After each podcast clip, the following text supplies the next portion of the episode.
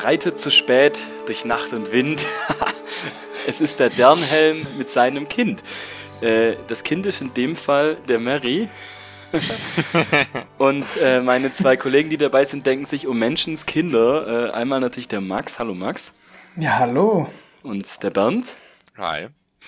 Und äh, ich bin der Philipp und heute dachten wir uns äh, zur Folge 50, ja, wir haben so ein kleines äh, Jubiläum. Ja, aller guten Dinge sind drei und wir haben gedacht, wir machen es einfach mal wieder in der Anfangsbesetzung ähm, von Max, Bernd und mir. Äh, das hat auch gar nichts damit zu tun, dass der Markus dieses Wochenende keine Zeit hat, sondern wir haben uns wirklich gedacht, dass wir das ganz bewusst so machen, äh, dass wir einfach wieder äh, ja, uns an alte Zeiten erinnern von vor 50 Folgen. Nein, Spaß, der Markus ist nicht dabei, weil er sich heute achtarmig einen in die Rüstung hämmert, glaube ich, aber, ähm, aber der, das... Der äh, klemmt sich die Batterie ab. Keine ja, Ahnung, was, was, der Herr schon wieder vorhat. Der, er ist gerade sehr beschäftigt immer. Reißt, reißt seine Mauern ein, wie in Minas Tirith. Ähm, apropos Minas Tirith, das heutige Kapitel heißt Ritt der Rohirrim. Okay. Boah. ja, nach, nachdem, nachdem ich mein Nachbar gerade eine halbe Stunde lang im Garten ähm, vollgelabert hat und ich glaube drei Worte gesagt habe, habe ich jetzt gerade einen Redeschwall. Äh, und ich habe gemerkt, woran, wohin das führt. Ähm, Kenne ich ja. das Problem. Ja, ist beim Podcast oft so. Deswegen übergebe ich jetzt euch mal kurz das Wort äh, und ich würde sagen, wir fangen einfach mal mit dem englischen Titel an. Bernd, wie heißt es denn auf Englisch? Du fragst wieder Sachen. Äh, Wahrscheinlich der Ride. Da muss er erstmal sein Buch aufschlagen. Sag mal, was ja. ist das hier von der Vorbereitung? Ja, sorry, ich wollte nur sicher gehen, nicht, dass ich jetzt gleich Quatsch erzähle, aber tatsächlich The Ride of the Rohirrim. Was übrigens auch ein ziemlich geiles Lied ist, wenn ich gerade recht überlege. Du meinst äh, im Soundtrack? Ja. Ah, äh, ja. ja. ja. Mit, mit, könnten wir eigentlich auch mal, wir könnten eigentlich auch mal ein bisschen über Musik reden. Also mit einer einer von den coolsten Soundtracks, oder? Der Herr der Ringe Soundtrack? Nee, ja. Na, ja, der Herr ja, der Ringe Soundtrack also, ja, so, das war so ein explizit, also in diesem geilen Soundtrack ist der Ride of the Rohirrim oder der Rohanianer einer von den geilsten, oder? Der Rohanianer. Äh, ja, also es ist, äh, ja gut, also ich finde, das ist tatsächlich halt auch etwas, wo der Film und praktisch die Hintergrundmusik halt auch perfekt zueinander passt und dann sich praktisch beides so eine coole Stimmung hervorruft.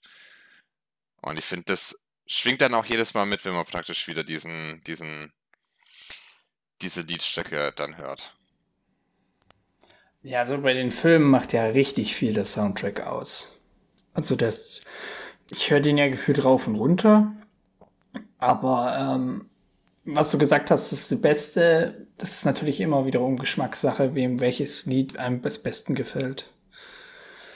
Aber ja, das ist schon nicht schlecht. Vor allem ist es episch. Das, der Ritt der Rohirrim läuft ja dort, also der Soundtrack läuft ja da am, wo dann die Herrscher sozusagen beginnt. Und da haben wir nämlich schon, wenn ich gleich mal da reinschneiden will ins Kapitel, wir haben nämlich hier einen großen Unterschied zum Film und Buch. Bei dieses Kapitel der Ritt der Rohirrim existiert, so wie es im Buch passiert, äh, existiert im Film ja gar nicht. Weil, ja. Äh, genau, weil im Film sind ja, brechen ja praktisch die Leute von der Herrscher auf. Und wir sehen sie ja dann auch tatsächlich das nächste Mal, wie ich das gerade noch richtig im Kopf habe, wenn dann tatsächlich ähm, praktisch die Szene in Gondor unterbrochen wird, dadurch, dass plötzlich man die Hörner im Hintergrund hört, also wo wir im Buch das letzte Mal aufgehört haben.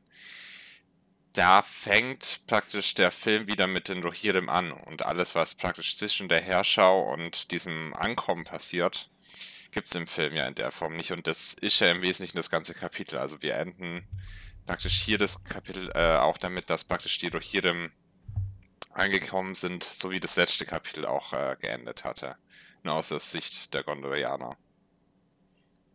Ja, genau, das ist, äh, also ich, ich glaube auch, dass das so ist, dass wir diese Herrscher haben, wo sie dann sich alle zu versammeln und ähm, äh, aufbrechen und das dann das letztendlich, äh, wie sie dann über diese Hügelkuppe kommen, äh, als große ähm, Streitmacht schon formiert und äh, den Orks dann in die Flanke fallen, was ja Ende dieses Kapitels passiert.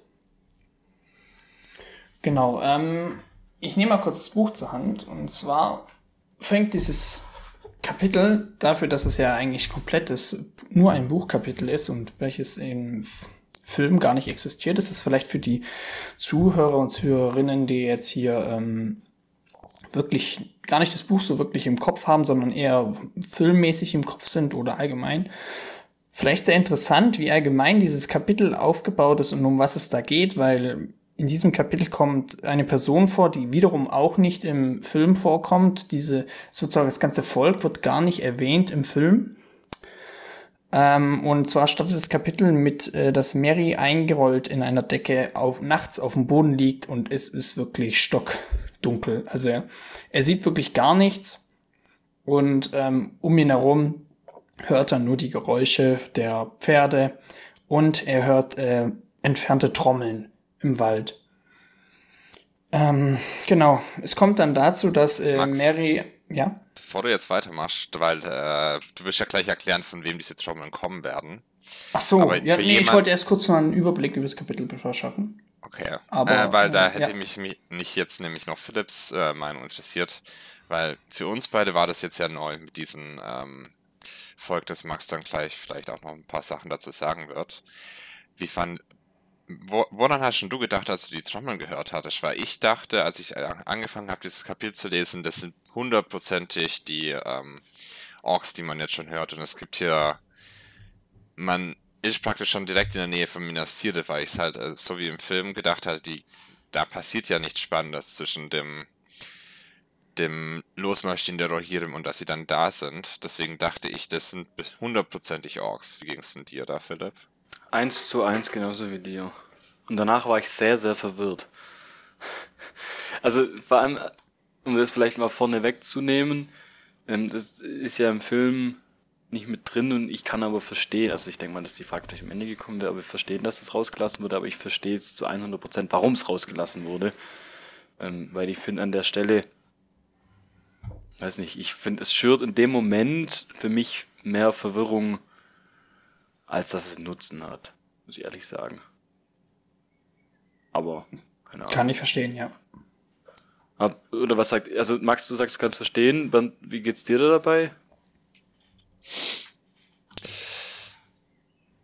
Jetzt wirklich verwirrend, weiß ich nicht. Also ich finde, es ist, wir hatten ja im Buch, wo ja ein bisschen mehr drauf eingegangen wird, dass bei dieser Heeresschau man ja über so alte Ruinen drüber stolpert praktisch, beziehungsweise ähm, es ja auch angedeutet wird, hier gab es mal eine, Ziv äh, eine, Zivilisation, beziehungsweise solche äh, Malereien von, von, von irgendeinen äh, Völkern, die hier davor gewohnt haben und Mary, äh, Mary? wird ja auch, äh, als er dann praktisch diese Person sieht, direkt an diese Höhenmalerei, äh, nicht Höhenmalereien, sage ich schon, an diese Malereien praktisch erinnert. Und ich finde, dass das dafür, dass es ja, da, also wir hatten jetzt halt eine ewig lange Pause praktisch diesen, diesen Kapiteln bei uns beim Lesen. Aber ich meine, wenn man die Kapitel so nacheinander weglässt, dann finde ich, kann das im Buch schon ein bisschen, bisschen äh, dieses, es gibt noch viel mehr in dieser Welt Gefühl, äh, noch ein bisschen stärken und fällt dann gar nicht so arg raus, da man ja schon davor was von denen an, äh, so Andeutungen bekommen hat. Mhm. Äh, ja, soll ich zu diesem Zeug gleich mal aufdecken, über wen wir eigentlich gerade reden, oder soll ich die Spannung aufrechterhalten, bis, bis wir im Kapitel dazu kommen? Ja gut, wir kommen ja im Kapitel relativ schnell dazu, also. Ja, das stimmt. Also gut, dann mache ich mal kurz weiter mit der ähm, kurzen Zusammenfassung oder Überflug über das Kapitel. Ähm, Mary wird dann äh, nachts übersehen, man tritt auf ihn drauf, man beschimpft ihn als Baumstumpf.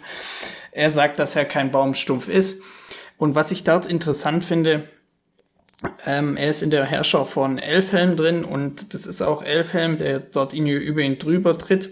Er redet ganz normal mit ihm und eigentlich ist ja Mary sollte er laut Befehl des Königs zurückbleiben. Aber in Elfhelms Herrschau wird er sozusagen behandelt, als wäre er gar nicht da, sodass ähm, ja, es nicht auffällt. Als hätte, dass äh, Dernhelm, okay, jetzt muss man jetzt aufpassen, Elfhelm und Dernhelm, also dass Dernhelm hinter sich einen Hobbit auf dem Fu oder vor sich einen Hobbit im, im Sattel hat. Also ob das nicht auffallen würde, aber naja, gut, wir haben ja hier 6000 Speere. Ähm, was kommt, ist, dass äh, Elfhelm sagt zu Mary, dass äh, sie sich wahrscheinlich auf, dass sie sich äh, bereit machen sollen, relativ schnell sich, ähm, wie sagt man, fertig zu machen, so dass sie losreiten können, auch mitten in der Nacht. Und es kommt dazu, dass eine Person zum König vorgeführt wird. Und zwar handelt es sich dort um einen Waldmenschen, wird's genannt, ein Waldmensch namens Gan Burigan, wie sich letztendlich herausstellt. Es ist der Häuptling von den dortigen Druedains. Und ähm, wird auch von den, Me von den Menschen von den Rohirrim werden die auch Puckelmänner genannt, was äh, eben sich an diese Statuen, die wir an Dunhark haben, das war zwei Kapitel, glaube ich, vor diesem jetzt, äh, hat Mary diese komischen Puckelmenschen gesehen und daran werden diese Personen eben erinnert. Ähm, und Garnburigan erzählt eben Theoden und Eomir, dass äh, die Straße eigentlich versperrt ist durch mehr Orks, als sie selbst sind. Und dass sie dann, ähm, dass er ihnen aber einen Weg führen kann, welcher sie durch Gebiete führt, wo sie nicht gesehen werden können, also eigentlich durch den Wald und hinterm Berg entlang, sodass die Rohirrim hinter den Feinden auf der Straße aus, wieder rauskommen und dann den ähm, weiter Richtung Minas Tirith vorstoßen können. Ja, das wird dann auch äh, so letztendlich gemacht. Es kommt dann dazu auch noch, das ist vielleicht auch noch wichtig, dass gesagt wird, dass ein Wind dreht. Der Wind dreht, es kommt letztendlich ganz am Schluss ein Wind von Süden. Das wird noch in den nächsten Kapiteln wichtig. Und äh, genau, sie kommt dann eben zur, ähm, zur Mauer rings um den Pelennor, welche aber eigentlich gar nicht mehr steht, weil die Orks alles komplett schon zerstört haben. Dadurch äh, können sie ganz einfach, ja, die Orks dort kurz bezwingen und nehmen dann letztendlich Stellung und greifen die Orks in der Flanke an, ähm, die letztendlich Minas Tirith belagern und dort, somit endet auch das Kapitel. Das ist ein relativ kurzes Kapitel. Ich weiß jetzt gar nicht, wie viele Seiten sind es denn? ja, da hat er wohl vergessen zu lesen, äh, zu zählen, wie viele Kapitel es sind. Also in dem Hörspiel, äh, Hörbuch waren es 29 Minuten und ein paar Sekunden, 30 Sekunden oder sowas. Genau. Ähm, ja, also es müssten so ungefähr zehn äh, Seiten sein tatsächlich nur, wenn ich das hier gerade richtig überflogen habe in der englischen. So, gut mal. Ich kann, ja, ich kann mal in der Karoo-Fassung, ja, habe ich es jetzt auch gerade kurz offen. Ja, das sind bei mir auch nur zehn Seiten, eine Seite Illustration, also neun Seiten waren es bei mir. Wenn du, wenn wir die, also Markus seine Fassung wären neun Seiten. Bei Philipp müssten es dann auch ungefähr so neun Seiten sein, weil er hat ja ungefähr das gleich große Buch wie ich. Er hat nur die Kriege-Fassung. Ja, steht aber heute im Regal, ich hab's nicht angehört. Ja, nur mit, Unter mit Unterbrechungen. Ja, ich habe es jetzt ehrlich gesagt, muss ich sagen, zweimal angehört. Ich habe gestern einmal angehört und dann habe ich es heute nochmal kurz vor der Aufnahme nochmal, dass ich fresh dabei bin, dass ich da äh, nicht im Dunkeln schwimme, wie manchmal passiert, wenn ich nicht mehr alles richtig im Kopf habe. Genau zu den Druidans würde ich jetzt einfach mal kurz springen, oder? Oder habt ihr noch was anderes? Nee, ich glaube, das wäre jetzt, glaube ich, äh, ganz gut, wenn du da mal ein bisschen Licht ins Dunkel bringen würdest, was es mit denen auf sich hat. Oh, Bernd, sehr schön gesagt. ja Licht ins Dunkel. Max, erleuchte uns. ja heute, heute sind die, die äh, formellen Floskeln voll am Start. Also. Floskel, Philipp. Jetzt Oh Gott, schon wieder. Warte, ich mach kurz Markus. Bitte. also, ähm, die Druidines sind ähm, eigentlich ein ganz, ein ganz, ganz altes Menschenvolk. Und es kommt, es heißt, also es wird steht geschrieben, sagen wir es mal so, dass es eine der ersten Menschen waren, die letztendlich den Anduin überquert haben und dann halt am Weißen Gebirge sich angesiedelt haben. Die, äh, wie ich vorhin schon gesagt habe, diese Figuren beim Dunhark, die dort gesagt wurden, diese, was von den Menschen Puckelmenschen genannt wird, sollen eben von ihnen ähm, hergestellt worden sein. Und ja, manche von denen zogen damals im ersten Zeitalter, also eigentlich kamen sie auch von Osten, ähm, zogen dann weiter Richtung Beleriand, also noch weiter nach Westen. Beleriand ist natürlich dann letztendlich untergegangen und ähm, manche kamen dann zurück und lebten dann halt in Mittelerde. Was ich, was ich interessant finde, die werden als circa vier Fuß groß und sehr stark beschrieben. Vier Fuß, ein Fuß sind 30 Zentimeter. Diese Menschen sind gerade mal 1,20 Meter groß. Also kleiner als die Hobbits. Na, nicht ganz. Ein Hobbit hat dreieinhalb Fuß. Also ungefähr wie ein Hobbit. Würde ich jetzt so sehen. Und okay. ich finde, im Film, im Buch kommt das jetzt gar nicht so raus. Also ich habe mich jetzt ein bisschen über die äh, noch erkundigt gehabt. Und wird das genannt im Buch? Also außer nee. ich habe es jetzt wirklich ähm, nicht. Äh, also ja. ich hätte die jetzt von der Beschreibung her tatsächlich als normale Menschen so vom, vom Aussehen her eher gedacht gehabt. Also da stand nichts davon, dass sie sehr klein sind, fast schon wie Hobbits. Also ich habe ähm, sie mir ein bisschen, also ich habe sie mir klein, ein bisschen kleiner klar vorgestellt, weil ich habe mir gedacht, gut, so groß wie die Rohirrim werden sie nicht sein, weil sie wohnen ja in den Wäldern. Dann macht es eher Sinn, wenn sie von ihrer Statur her etwas kleiner sind. Ähm, dass sie sich daher diesbezüglich auch einfach evolutionär angepasst haben. Aber ich habe sie mir dann so ein bisschen wie so Neandertaler vorgestellt im jetzigen Vergleich zum Homo sapiens. Also nicht jetzt direkt zurückgebildet oder sonst was, sondern einfach, dass man einfach merkt, dass es eine ältere Rasse des Menschen ist.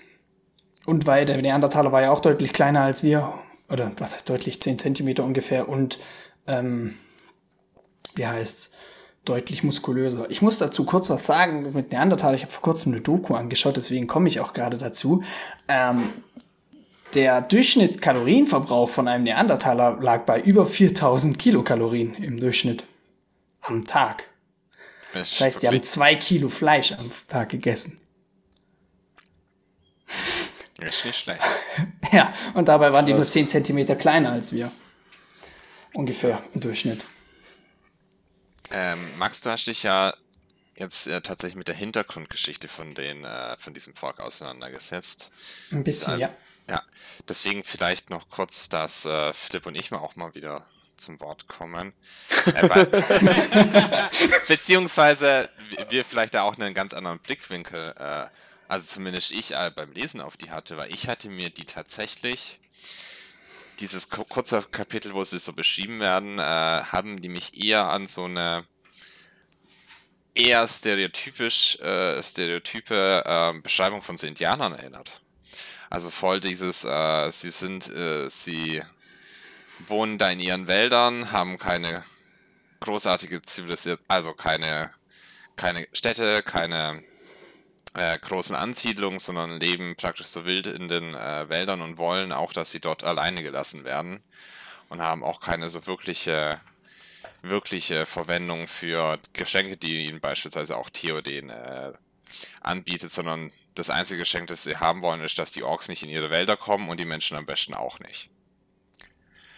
Und ich fand, es war so ein bisschen ähm, dieses, es gibt dieses Klischee von so einem elenden Wilden, den man aus so einem äh, etwas älteren Western oder sowas in die Richtung kennt. Von solchen äh, hat es mich voll dran erinnert gehabt. Ging es dir da auch so, Philipp? Oder, oder an was haben die dich erinnert? Oh, ja, wenn du es jetzt so erzählst, dann schon. Gehe ich auf jeden Fall mit. Wobei die mich auch ein bisschen so an die Kinder des Waldes von Game of Thrones erinnert haben. So sehr naturverbunden. Wer war das nochmal? Irgendwie. Also waren die, die, waren auf jeden Fall in der Mauer. Nee, das. Okay. Äh, die, das waren die, die, also zwei. Nee. Das müssten noch die gewesen sein. Das doch, war. Doch, doch, doch. Das sind die, die doch äh, von den Menschen ausgerottet wurden. Genau. Und dann praktisch, äh, also jetzt große Game of Thrones Spoiler, aber die ja praktisch, die da dann praktisch äh, auch die weißen Wanderer als Verteidigungswaffe geschaffen haben, die dann vollkommen aus, aus dem Ruder gelaufen ist. Also das ist ja in einer der späteren Game of Thrones Staffeln wird ja die Hintergrundgeschichte der Weißen Wanderer erklärt, dass man, dass die Kinder des Waldes, weil sie sich nicht anders zu wehren wussten, die praktisch äh, mit Magie erschaffen haben, um sich der Menscheninvasion zu erwehren. Jo, krass, So, okay. so oder so ähnlich auf jeden Fall. Ja, an die haben die mich auf jeden Fall erinnert, so ein bisschen. Was, was ich jetzt gerade dazu noch mal habe, also dieses, so, so, so, so ein Volk hat man ja eigentlich fast in jedem Fantasy-Universum. Außer vielleicht jetzt Warhammer 40k. Wenn ich jetzt gerade Bernd sehe, wie er aus seiner Tasse trinkt. Aber äh, wenn ich jetzt zum Beispiel denke an, an, an die Aragon. an, an, an, Witch, an Witcher vor allem, das ist mir jetzt gerade in den Kopf gekommen, da sind es halt nur Frauen im Brokilon. Da gibt's liebt, leben auch nur diese, ähm, ich nenne es jetzt mal einfach Waldfrauen. Ähm, ich glaube, sie werden sie genannt Dryaden. Ich weiß es nicht. Ich weiß Ja, nicht ich genau, wie glaub, sie genannt Triaden werden. war schon richtig. Ja, okay. Ähm, so ein bisschen ähnlich. Gut, die haben aber, soweit ich weiß, äh, auf jeden Fall Häuser oder so, das haben die ja auch. Aber in der Art hat man das meistens oft in den Fantasy-Fassungen. In, in Eragon habe ich es jetzt nicht im Kopf. Man könnte es mit den Urgals vergleichen, aber ich glaube nicht, dass das ähm, gleich sind. Da würde ich eher die Urukai nehmen. Oder die Orks. Mit den Urgals. Aber hm. darüber kann lässt sich streiten. Genau, ähm, haben wir mal wieder einen literarischen Vergleich gebracht zu anderen Fantasy-Werken, wofür wir ja immer ein bisschen tendieren. Wobei die hier in Herr der Ringe ja nicht magische Bewohner des Waldes sind, oder? Sondern einfach nur ein Volk, das ganz normal im Ja, Wald dann, dann legt man halt magisch, nicht magisch, sondern mystisch aus und mystisch sind sie und dann gibt's so ein Volk eigentlich tatsächlich ziemlich häufig. Ja, so ein das bisschen mystisch, abgespaced. Das sind dann immer. Das ist, ohne jetzt ein politisches Statement abzuliefern, das ist die Vorstufe von den Grünen. Genau. Ähm, War jetzt auch ich- vollkommen ohne Wertung, weil das machen wir hier nicht. Außer also über die Politik. Außer über die. Politik in Herr der Ringe reden. Äh, ich muss ehrlich sagen, ich hatte mal, ich habe ja ein bisschen manchmal was mit Strafrecht. Heiligsblech, habt ihr das gerade gehört? Hat's gedonnert? Und Ja, zwar volle. Kanne. also, Okay. Also dann kannst Äh. du davon ausgehen, je nach, also wenn man die Richtung des Wetters mitnimmt, dann wird's bei mir wahrscheinlich so in 20 Minuten gewittern. Und bei Bernd dann so in einer Stunde circa. Oder noch länger. Wenn ich in Richtung Bernd gucke, da sieht's noch gut aus. ja, ja, aber das Wetter kommt ja von deiner Richtung zu uns, tatsächlich. Ja, das stimmt. Ich wohne am weitesten im Westen von uns. Okay, schön, schön, dass wir jetzt drüber gesprochen haben über das Wetter. Ähm, ja, gut. Äh, wo war ich? Genau, ich wollte bei, bei, der Geschichte der Drohne dahin. Genau, äh, wie war es am Anfang? Genau, sie nach Beleriand. Beleriand wurde zerstört und sind manche zurück. Die haben dort am, am äh, Tal des Sirions dann letztendlich gewohnt. Und äh, wurden dann im zweiten Zeitalter wurde sogar ein Teil von denen mit nach Numenor genommen und ihnen wurde gestattet, auch an, auf Numenor zu wohnen. Jedoch waren sie dort eher, naja, sagen wir, passiv unterwegs und äh, die haben Angst vor Wasser und auf einer Insel ist das dann re relativ unpraktisch, würde ich jetzt mal sagen. Genau, sie kamen dann letztendlich, die Leute, die aber im, im, im, in Mittelerde waren, wohnten am Weißen Gebirge und wurden am spätestens, wird gesagt, spätestens im zweiten Zeitalter wurden sie dann angefangen von Menschen aus dem Osten gejagt zu werden und haben sich dann natürlich in die Wälder zurückgezogen, wie gen- eben die hier in diesem Druadan-Wald. Und was ich richtig, das ist eigentlich Rassismus, weil, oder das ist wie so ein, das haben wir schon öfters in der Menschengeschichte erlebt, hier, äh, dass sie von Elben und Menschen aufgrund ihrer Hässlichkeit und ihres Aussehens einfach ver ver- verfolgt und getötet wurden. Sie wurden von Rohirrim verfolgt und wurden aufgrund dieser Abscheu haben die Jagd auf die gemacht. Was ist das für bitteschön? Das finde ich ziemlich, ziemlich gemein. Also, ja. Sie wurden deswegen natürlich auch Puckelmenschen genannt, weil sie nicht so hübsch sind. Und ja. Und letztendlich haben wir hier dann eben die letzten Nachfahren der, ähm, der, Druad, äh, ja, Druidines und ihren Häuptling Gan Burigan, welcher dann eben letztendlich den Rohirrim aber hilft und nicht gegen ihn ist und äh, ihnen hilft, an den Orks vorbeizukommen, weil er hasst die Orks und er möchte, dass die verschwinden. Genau. Wobei er nur helfen möchte, dass die Rohirrim praktisch äh, zur Schlacht durchkommen. Selber die Waffen ergreifen hat er ja praktisch keinen, sieht er sich noch nicht in der Pflicht, sondern er will sein, seinen Wald dann nachher verteidigen, wenn die anderen Menschen scheitern, aber ansonsten sind die ihm auch erstmal egal. Er hasst nur die Orks mehr als die anderen Menschen. Also es ist, beruht da so auch schon ein bisschen diese Ablehnung schon auf Gegenseitigkeit, könnte man sagen. Zum Ja, das hier stimmt. im dritten Zeitalter. Ich finde, man merkt es auch ein bisschen, dass zwischen denen eine kleine, gewisse Spannung ist. Zum Beispiel, wo äh, Eomer ihm sagt, woher weißt du, dass so viele Leute, dass so viele Orks sind? Dann sagt er, ja, ähm, das weiß ich, weil ich halt gut zählen kann oder so. In dem Sinne sagt er es. Und da finde ich es interessant. Ich habe das mal kurz die Stelle rausgesucht. Ich hoffe, mein Buch hat sich jetzt nicht ähm, wieder verschoben. Und zwar, genau, ähm, er sagt mit der Anzahl, ich lese mal kurz vor, ich zähle Ding, viele Dinge. Sterne am Himmel, Blätter an Bäumen, Menschen im Dunkeln. Ihr habt eine Anzahl von 20 gerechnet 10 mal 5. In der Wolfgang Kriege Übersetzung sagt er aber das mit, mit Händen und Füßen. Da sagt er, glaube ich, zweimal zehn Hände oder sonst was. Ja, Das ja. fand ich sehr interessant. Ja, sagt, und Also- dann gibt's zehn Hände, Füße und irgendwie so, das ist mir auch aufgefallen. Und dann habe ich mir gedacht, bitte was? was? Vor allem jetzt schon hier. Ihr habt eine Anzahl von 20 gerechnet, 10 mal 5. Das heißt, wenn wir 20 mal 10 rechnen, haben wir 2000 und, und 5. Das mal 5 plus 5 oder plus 5000, dann haben wir 7000. Aus, de, aus seiner Rechnung werde ich nicht, also wie es letztendlich zu erkennen gibt, wie er ähm, zählt, daraus werde ich nicht ganz schlau. Oh, kennt ihr, kennt ihr diese Bilder, ähm, wo so äh, irgendwie Apfel, Apfel, Apfel gleich 30, dann Birne, Apfel, Banane gleich 70 und dann musst du irgendwie so ausrechnen, also so, so Rätsel sind. Versteht ihr, was ich mal sagen will? Ja. Also wo man praktisch so einen Dreisatz machen muss, um Ja, dann, äh, so in dem Dreh so ungefähr bräuchten müssen wir das dann auch mal gucken oder ob wir das irgendwie dann rausfinden kann. So stelle ich mir das gerade vor. Ja, aber was hat er gesagt? Es ist 20 mal 10 mal 5. Ähm, ihr habt eine Anzahl von 20, gerechnet 10 und 5. Okay, weil ich Äh, steh ich dachte, nicht.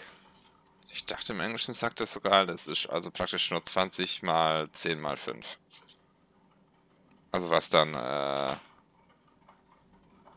was war es, 2000, 2000, also 10.000 Personen Was, ungefähr was aber nicht, ähm, also 20 mal 10 mal 5, ja, das wären. Meine Güte, bei mir geht's aber gerade. Aber so, falls man das Donnern hört, dann ähm, tut mir Ja, leid an liebe ähm, Zuhörer. Die ich weiß nicht, du, ich weiß nicht, in, während der Aufnahme ist die Stimmung so wie kurz vor der Schlacht. Wow. Es ist doch immer so. Weiß gar nicht, wie war das nochmal? Jetzt mache ich nochmal einen Sprung zurück in der Geschichte, aber bei der Schlacht von Helmsklamm war es eigentlich nicht geplant, dass es regnet, gell? Da bin ich mir gerade unsicher. Ich weiß nicht, ob das wirklich so war. Du meinst im Film? Ähm, Ja. Ja, also ich dachte, äh, dass, dass es nicht geplant war und dann hat man halt im Regen einfach gedreht und es dann für cool befunden. So, so war, dachte ich auch, dass es, äh, dass davon die, äh, die Entstehungsgeschichte von der Schlacht im Regen war. mir war auch mal so, dass es das, aber ich bin mir gerade wirklich unsicher, ob das das war oder nicht. Aber, Ja, dann ähm, musst du es jetzt ungefähr 14 Stunden Making-of nochmal angucken, dass wir die Frage beantwortet haben. Es wären acht, glaube ich, vom zweiten Teil. So pro Film sind es, glaube ich, acht Stunden Making of. Ähm, ja. Zu dieser. Wisst ihr, wo wir geografisch uns momentan in Mittelerde befinden? Mitte. Könnt ihr euch Mit, Ja. Mitte, mi- ja, Mitte unten rechts, so. Also eigentlich direkt überhalb von äh, Minas Tirith. Es wird ja auch der, ähm, der, wie heißt's? Das Leuchtfeuer von Amundin, also der Amundin wird ja genannt, das ist ja der Berg, ähm, wo das Leuchtfeuer letztendlich startet. Und ähm, der Druadan-Wald liegt eben direkt davor. Also wenn man Minas Tirith, wenn man das Weiße Gebirge verläuft ja von ähm, Westen nach Osten im Großen und Ganzen und äh, ganz am östlichen Ende haben wir dann äh, Minas Tirith und dort ein bisschen überhalb ist dann der Druadan-Wald. Genau. Ja. Gut, jetzt wäre es eigentlich eine gute Möglichkeit gewesen zu fragen, was Philipp denn äh, verwirrt hatte am Kapitel nur äh, nee, der hat gerade seinen, der hat gerade seinen, seinen Platz verlassen und ich glaube, der ist seine Hühner in Sicherheit bringt vor dem Gewitter, das kommt. Ja. Gut, dann ist, aber wer, hast du noch irgendwas, was du zu, den, zu diesen Druidans, Druid, Gott, meine Güte, äh, hast? Ob du da noch irgendeine Frage hast? Nee. Nee. nee. Äh, was ich jetzt hier nur spannend fand äh, zu hören, ist, wie, weil das ja praktisch im Film, ähm, doch im Film tatsächlich ja gar nicht so thematisiert wird, aber dass die Orks ja eigentlich schon einen richtig guten, also rein theoretisch gesehen, wenn jetzt die ähm, Dunedains jetzt nicht dazu gekommen wären mit ihren Geheimwegen, eigentlich einen recht guten Plan gehabt haben, um die Belagerung von Minas Tirith durchzuführen. Ja, ähm, aber sie haben auch einen großen Fehler getan, meiner Meinung nach. Genau, also was ja, was jetzt hier erstmal der ursprüngliche Plan von den, äh, von der Seite der Orks ist, dass ja diese, dieser, dieser Weg, den man äh, praktisch nehmen kann nach Minas Tirith, ja von dieser Armee be, be, dort äh, ihr Lager aufgeschlagen hat und gleichzeitig das Ganze auch noch so befestigt wurde, dass man gegen die Kavallerie von den äh, Rohirrim geschützt ist, dass die halt nicht über, einfach über die Armee drüber reiten können, sondern halt wirklich auch äh, eigens dafür Befestigungsanlagen angelegt haben. Also wenn es halt praktisch diese, dieses Volk nicht gewesen wäre mit dem Geheimweg einmal außenrum um die Armee, dann wäre die gute Seite jetzt ja schon aufgeschmissen gewesen. Ja, vor allem, weil wir haben, was auch in dem Kapitel kommt, dass ähm, der Reiter, der letztendlich den roten Pfeil ja zurück nach Gondor bringen soll und sagt, okay, Roh, die Rohan kommt zur Hilfe, also die Rohirrim sind auf dem Weg. Der wird äh, vermutlich tot aufgefunden. Man kann es ihn nicht ganz identifizieren und gleich macht es richtig, hat weil jetzt hat richtig geblitzt. Ähm, dass, dass er halt kopflos aufgefunden wird, aber er hat immer noch den roten Pfeil in der Hand. Also geht man davon aus, dass es halt der Meldereiter war. Ähm, und somit ist eigentlich die Moral sozusagen von Minas Tirith noch mehr geschwächt, weil sie denken, sie bekommen gar keine Hilfe. Was wir im letzten Kapitel ja auch hatten, als Denethor mehrmals gefragt hatte, ist man sich wirklich sicher, dass äh, Rohan zur Hilfe eilt? Und Gandalf immer gesagt hat, ja, ja, schon. Da ist er sich hundertprozentig sicher, aber er trotzdem sich, weil er halt keinen wirklichen Beweis dafür bekommen hat, sich auch äh, davon verunsichert war und nicht äh, drauf gehofft hatte, dass Rohan wirklich kommen wird.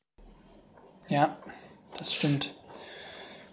Ähm, Philipp, während du gerade weg warst, hatten wir noch überlegt, es wäre jetzt vielleicht die Stelle von dir, äh, weil du hattest ja am Anfang gemeint, dich hatten das Kapitel ein bisschen verwirrt.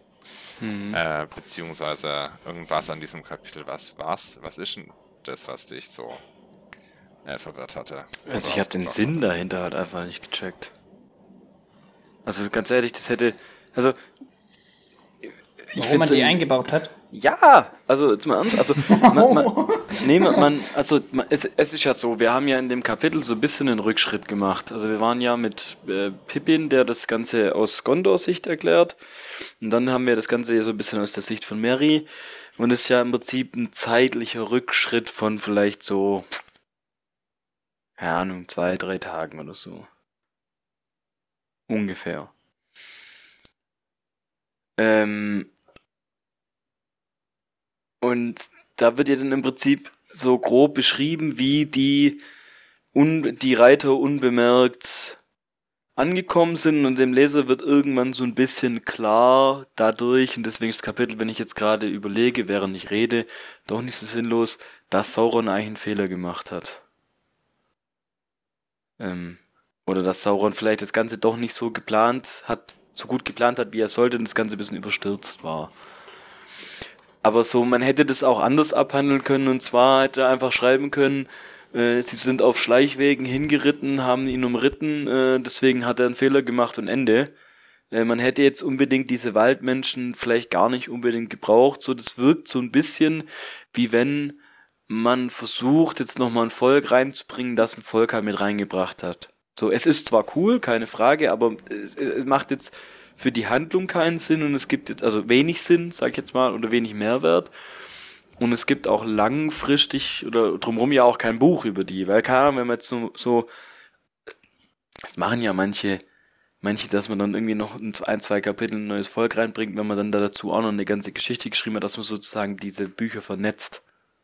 Versteht ihr, was ich meine? Oder wenn man so bei, bei Serien, wenn dann so eine Gastfolge oder wo dann plötzlich irgendwie äh, CSI Miami mit CSI New York zusammen ermittelt oder so, dass man halt so das, so hat sich das ein bisschen angefühlt, aber es gibt ja kein Buch zu denen, deswegen sage ich, war ich in Summe so ein bisschen verwirrt.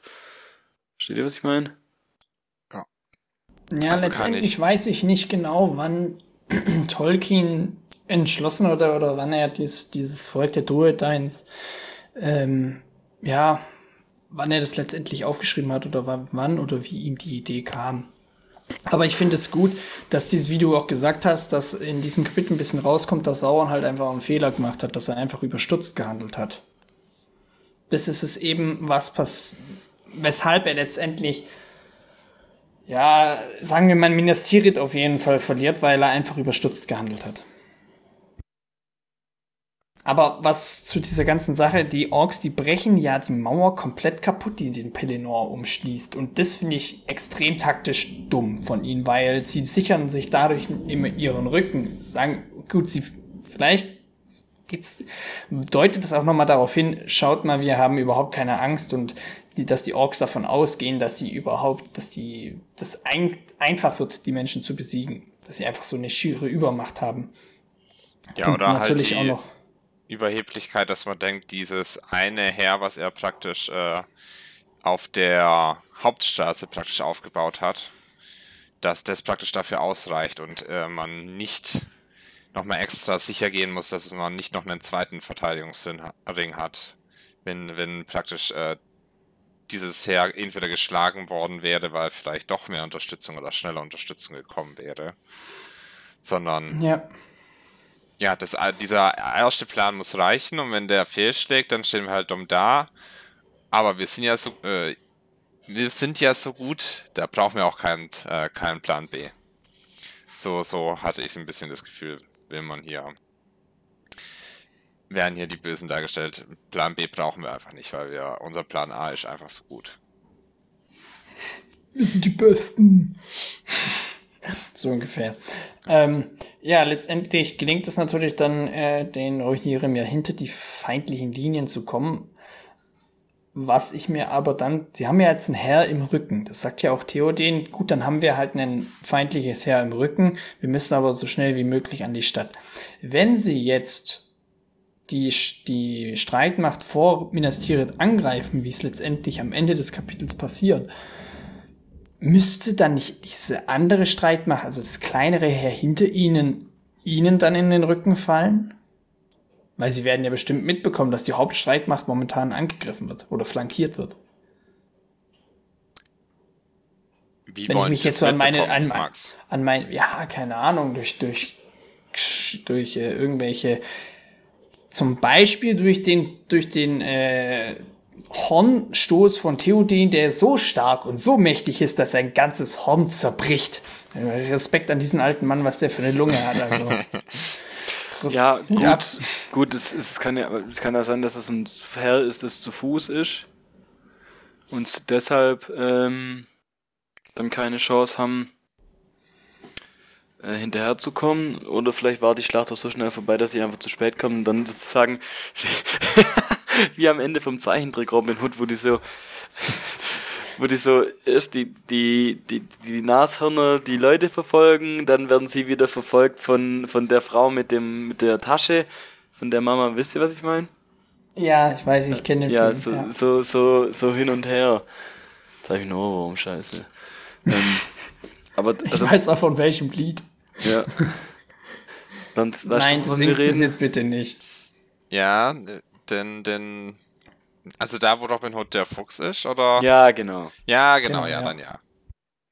Ja, auf jeden Fall äh, taktisch, ähm, taktisch macht es auf jeden Fall, ist es schwierig zu beschreiben, aber dass äh, Tolkien nicht der große Taktikheld war, das haben wir langsam mittlerweile ein bisschen begriffen. Aber ich finde, es ändert sich von der, Bez äh, von der Erzählung, wie letztendlich ähm, ja, seine, seine Beschreibung der Schlacht abläuft. Ich finde, er wagt sich jetzt deutlich mehr hinein und sagt, das und das passiert und ähm, wie es am Ende geschrieben wird, das Töten ist jetzt eine reine Freude für die Rohirrim. Sie singen dabei. Ähm, das hätte am Anfang hätte man, finde ich, das nicht gedacht, so wie Tolkien das schreibt. Also wie am Anfang, zum Beispiel bezogen jetzt mal, gehen wir mal auf den ganz am Anfang, wo, wo, wo, wo ich euch natürlich sehr enttäuscht habe, auf den Kampf mit den Wölfen, den er sehr, sehr schlecht fandet. Ähm, ich finde es jetzt besser umgesetzt. Auch noch besser als jetzt in Helms Klamm. Ja, ja gut, also bei den Wölfen hattest du uns halt auch sehr gehypt. Kann nicht sein. Tja, und äh, dann, äh, dann ist, äh, ist es leider nicht deinem großen Hype entsprochen. Äh, entspro äh, ja, Gott. Entsprochen in, in, in, ja, warte mal, wie sagt man das? Es ist, es wurde, es ist nicht dem Hype entsprungen. Gerecht geworden. Gerecht geworden, gerecht geworden. So, Gut, dass wir einen Podcast machen und äh, mit der deutschen Sprache auf jeden Fall komplett mächtig sind. ja. Ähm, ich muss aber sagen, wir hatten ja im letzten Kapitel dieses äh, ja sehr große Kapitel zu der zu der Belagerung. Also praktisch diese ersten Phase der Belagerung ähm, aus der Sicht von Gondor, wo wir tatsächlich ja viel mehr diesen diesen diesen Kampf zwischen äh, Gondor und den Orks jetzt nicht den Kampf von einzelnen Soldaten gegeneinander, sondern den Kampf dieser dieser dieser Streitmächte, der der beziehungsweise das Duell von den Kommandanten.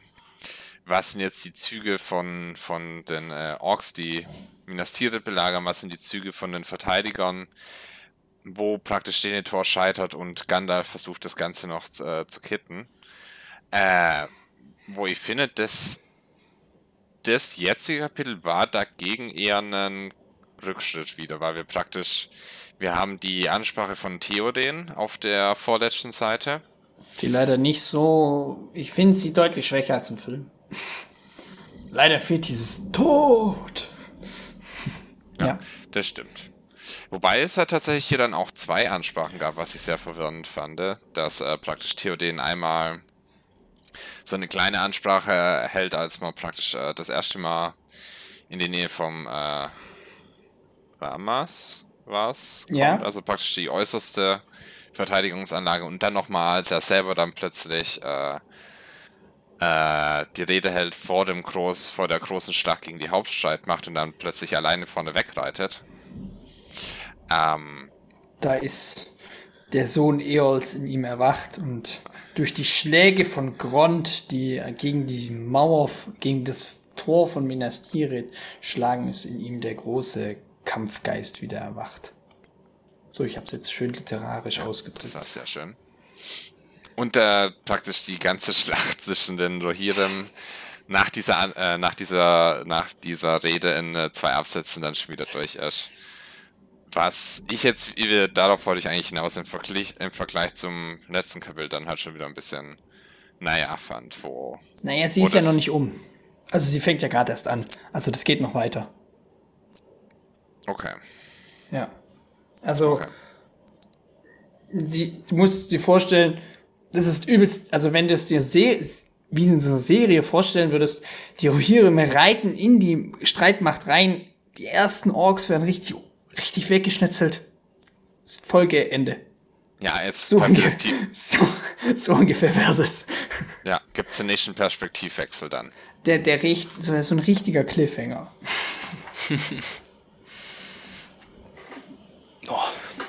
Gut, äh, relativ kurz war das Kapitel, aber ähm, trotzdem würde ich, wenn ihr jetzt keine Fragen mehr habt, würde ich dann letztendlich ein bisschen zum Ende kommen, wenn ihr nichts dagegen habt. Mir fällt jetzt nichts mehr ein. Und was sagt das Wetter dazu? Und dass ich nass ah. bin. Ich war, ja ganz, ich war ja ganz kurz draußen, weil, ich, wie ich gesagt habe, das ist 20 Minuten nachdem es bei Max anfängt zu regnen, fängt es bei uns an zu regnen. Ja. Äh, genau so war's. Ja, aber sind die Hühner so empfindlich bei Regen? Oh, habt ihr gesagt, dass ich die Hühner kurz reinbringen muss und weg bin? Ja. Okay. Wir hatten eigentlich gedacht, dass du schon ganz vorher weg warst. Nee, da war ich kurz ähm. auf der ähm. Toilette. Ah, das hat der okay. Philipp auch in die WhatsApp-Gruppe geschrieben. Ja. Ja, das ja. sehe ich leider nicht, weil ich habe euch ja auf dem Handy. Nee, äh. Ja, es geht. Das Ding ist nur, ich, wir haben einfach, also ich habe keinen Bock, dass die, dass die krank werden. Also ja. wenn die so richtig nass sind, dann ist die Wahrscheinlichkeit einfach höher. Und die könntest, du könntest die locker draußen lassen. Ähm, aber wenn ich sie halt reintue, wenn es so ein bisschen regnet und nicht dann reintue, wenn es richtig regnet, dann werde ich erstens weniger nass. Ja. ja. Und wir handhaben das halt einfach so, weil, ja. Also ich feiere es jetzt halt auch nicht, wenn unsere Katzen draußen sind, wenn es so hart regnet. Äh, das feiert die Katze bestimmt auch nicht. Oh nee, nee, die waren einmal bei Regen draußen, die haben mich angeguckt, als ich vom Training nach Hause kam, so, wo warst du? Ich habe gelitten. nee, aber was gerade echt witzig war, also wir haben ja, wir haben jetzt, wir haben ja insgesamt sechs jetzt. Ähm, ähm, Hühner oder Katzen? Philipp hat äh, bereits einen richtigen Bauernhof. Nee, nee, wir haben, wir haben äh, sechs, sechs Hühner und zwei davon sind neu, die sind vielleicht so, wie alt sind die? fünf Monate oder so. Und ich bin runtergekommen und die vier Älteren, die jetzt schon anderthalb sind oder so, die waren natürlich schon drin, aber die anderen beiden, die haben noch munter draußen rumgesetzt. Und dann habe ich versucht, die reinzuscheuchen. Die wollten nicht rein, dann habe ich die in die Hand genommen, reingesetzt, dann habe ich die zweite in die Hand genommen, reingesetzt. In der Zwischenzeit ist immer die andere wieder rausgelaufen. Und irgendwann bin ich, habe ich mich dann halt immer näher rangearbeitet und habe halt immer wieder eine reingesetzt. Ähm und dann wollte die wieder raus, dann habe ich die Tür zugemacht, dann habe ich so die Tür immer so, so einen Zentimeter weitergedrückt und weitergedrückt, bis dieses Huhn endlich drin war. Die wollten ums Verrecken nicht rein. Da dachte ich mir so, du wirst nass. Was ist mit dir? Ja, das sind dann auch die jungen, übermotivierten. Ja, es ist wie bei jungen, übermotivierten Kindern, die auch noch im Regen spielen wollen. Ja, das und stimmt. dann eine Woche später krank sind. Gut, äh, da ihr ja nichts mehr zum Kapitel habt, äh, würde ich einfach mal kurz euch fragen. Es war jetzt sozusagen unsere 50. Jubiläumsfolge zum Buch. Ich glaube, die 50. Folge, die wir hochgeladen haben, ist schon länger her. Keine Ahnung, wann das war. Ähm, wie fandet ihr denn dieses relativ kurze Kapitel? Philipp, du fandest es verwirrend. Aber Bernd, wie fandest ja. du denn das Kapitel? Okay. okay, gut. Also, äh, also wir hatten ja beim Letz, bei der letzten Besprechung ja halt ein relativ, also ein tatsächlich wirklich sehr starkes Kapitel. Im Vergleich dazu war das hier halt schon noch mal ein Stück äh, schwächer dann tatsächlich, fand ich. Ähm, schwächer als Baumbarts Kapitel oder nicht? Ja, das nicht. Ich habe ich hab gesagt, es ist okay. Ich habe nicht gesagt, es ist grottenschlecht, Max.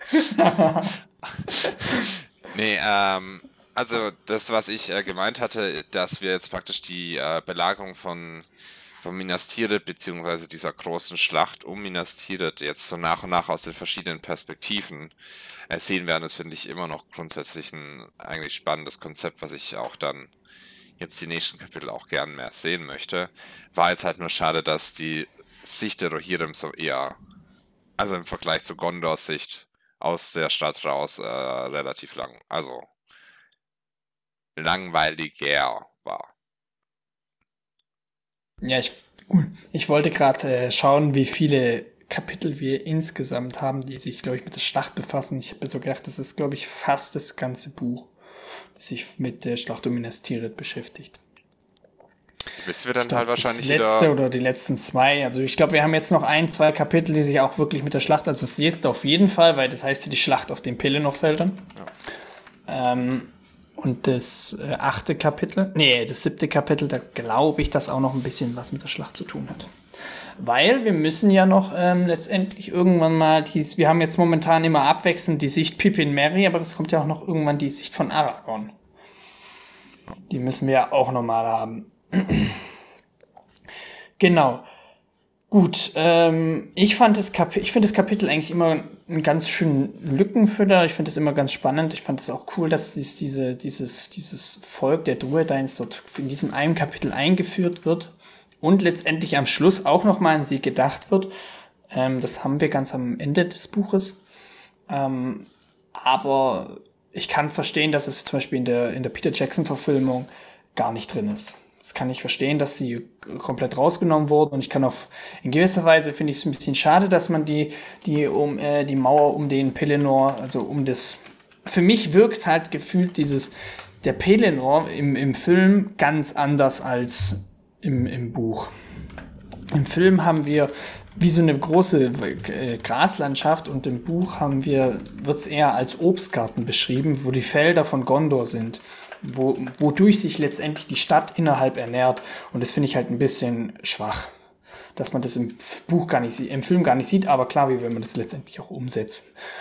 Ähm, ja, genau, so mein letztendliches Statement zu diesem Kapitel. Gut. Ähm, äh, dann ergänzt, sage ich noch kurz, nur mal ganz schön was zusammenfassen. So, also, sagen. Okay. Ja, nach wie vor, ich fand es ein bisschen verwirrend und nicht ganz notwendig. Der Lückenfüller trifft es ganz gut, was du gesagt hast, fand ich. Ähm, man hätte es jetzt nicht unbedingt gebraucht. Ähm, und es, ich fand es, wie gesagt, auch, oder wie man gesagt hat, so okay-ish. So. Okayisch. Okayisch. Ja. Wir, wir, starten, ja. wir starten gut in der Folge mit literarischen und formalen Sachen und jetzt kommen wir auf okayisch. Ja. Ähm, aber ich freue mich jetzt tatsächlich aufs nächste Kapitel, weil es, glaube ich, wieder cool wird. Deswegen. Ich glaube, ein bisschen, ist auch, glaube ein bisschen länger, wenn ich es richtig im Kopf habe. Ah, das muss ich nachgucken. Wie, wie heißt wie heißt es denn? Schlacht an den Pelennor-Feldern, gell? Schlacht auf den Pelennor-Feldern, ja. Ja, so wie, da gibt es auch ein Lied dazu, oder? Ja. Ja. Das ist auch nicht schlecht. Ja, das stimmt. Ja, genau. Also das wäre so meine zusammenfassende Meinung. Gut, ähm, dann würde ich sagen, belassen wir es dabei. Ich dank, bedanke mich schon mal bei euch beiden, dass ihr wieder bei mir da, mit mir dabei wart im, im, im Buch oder dass wir uns wieder zusammengetroffen haben und mal ein Kapitel des Buches zu besprechen eigentlich hatten wir ja gesagt, die Buchfolgen machen wir immer zu viert, aber ja, gut, passiert, ähm, dass man nicht kann. Es ist immer schwierig, vier Leute unter einem Hut zu bekommen, dass jemand äh, gerade mal Zeit hat oder man nicht kann, das ist natürlich klar. Äh, für die Zuhörerinnen und Zuhörer, ich bedanke mich auch nochmal bei, bei euch, dass ihr wieder mal dabei wart und uns ja, unterstützt, dadurch, dass ihr einfach bei uns zuhört. Äh, was gibt's Neues von uns? Eigentlich nicht viel. Äh, ich kann noch kurz sagen, schaut mal, falls ihr auf die Tolkien-Tage geht, schaut mal auf dem Programm danach. Dort stehen wir jetzt endlich, letztendlich drin, um wie viel Uhr wir dabei sind. Ähm, genau. Da gucke ich doch gerade mal selber. Stimmt, du bist ja nicht dabei. Sam Samstag, Sonntag oder Freitag? Samstag. Das, wie Samstag. dumm ist denn das sortiert? Am Sonntag, am Samstag, am Freitag? Das ist überhaupt nicht chronologisch. Ich hoffe, okay. da hört jetzt, hört jetzt niemand rein und äh, ähm, naja, du bist ja nicht da, also wenn damit nicht da, aber das, ich vertrete deine Meinung ja nicht. Radagashs Haus. Circa 11.10 Uhr. Exakt. Eine Stunde oh. ungefähr. Ähm, aber jetzt habe ich gerade auch wieder was über uns gelernt. Schreibt man uns Ring? Nein, nein, man schreibt C uns groß. Mit, nein, nein, man schreibt uns mit kleinem C. Okay, Ringcast, so einfach zusammen. Aber es Ringcast, das ist C klein und zusammen. Ja, äh, kurz zu diesem, ich werde es auch noch mal kurz vor den Tolkien-Tagen sagen, was wir dort machen, werden wir letztendlich nicht aufnehmen. Es kommt wahrscheinlich irgendeine andere Folge von den Tolkien-Tagen, wo wir aber da dabei sein werden. Da muss ich noch ein bisschen mit den. Aber Leuten wir machen Instagram-Stories oder sowas. Ja, ich denke, da wird damit was hat kommen, Max, ja. Damit hat Max jetzt die Aufgabe. Ja, und Markus, der in seinem Tunika-Gewand rumlaufen wird. Ähm, Spoiler. Ja. Voraussichtlich. Also er hat gemeint, er hat ein Gewand, das er anziehen wird. Gut, äh, dadurch würde ich dann einfach sagen, äh, vielen Dank fürs Zuhören und wir hören uns hoffentlich das nächste Mal wieder, wenn es heißt, es ist Ringcast-Zeit und macht's gut. Bis dann. Ciao. Ciao. Tschüss, bis bald und Bernd wird nachher nicht zu nass, wenn es bei dir regnet.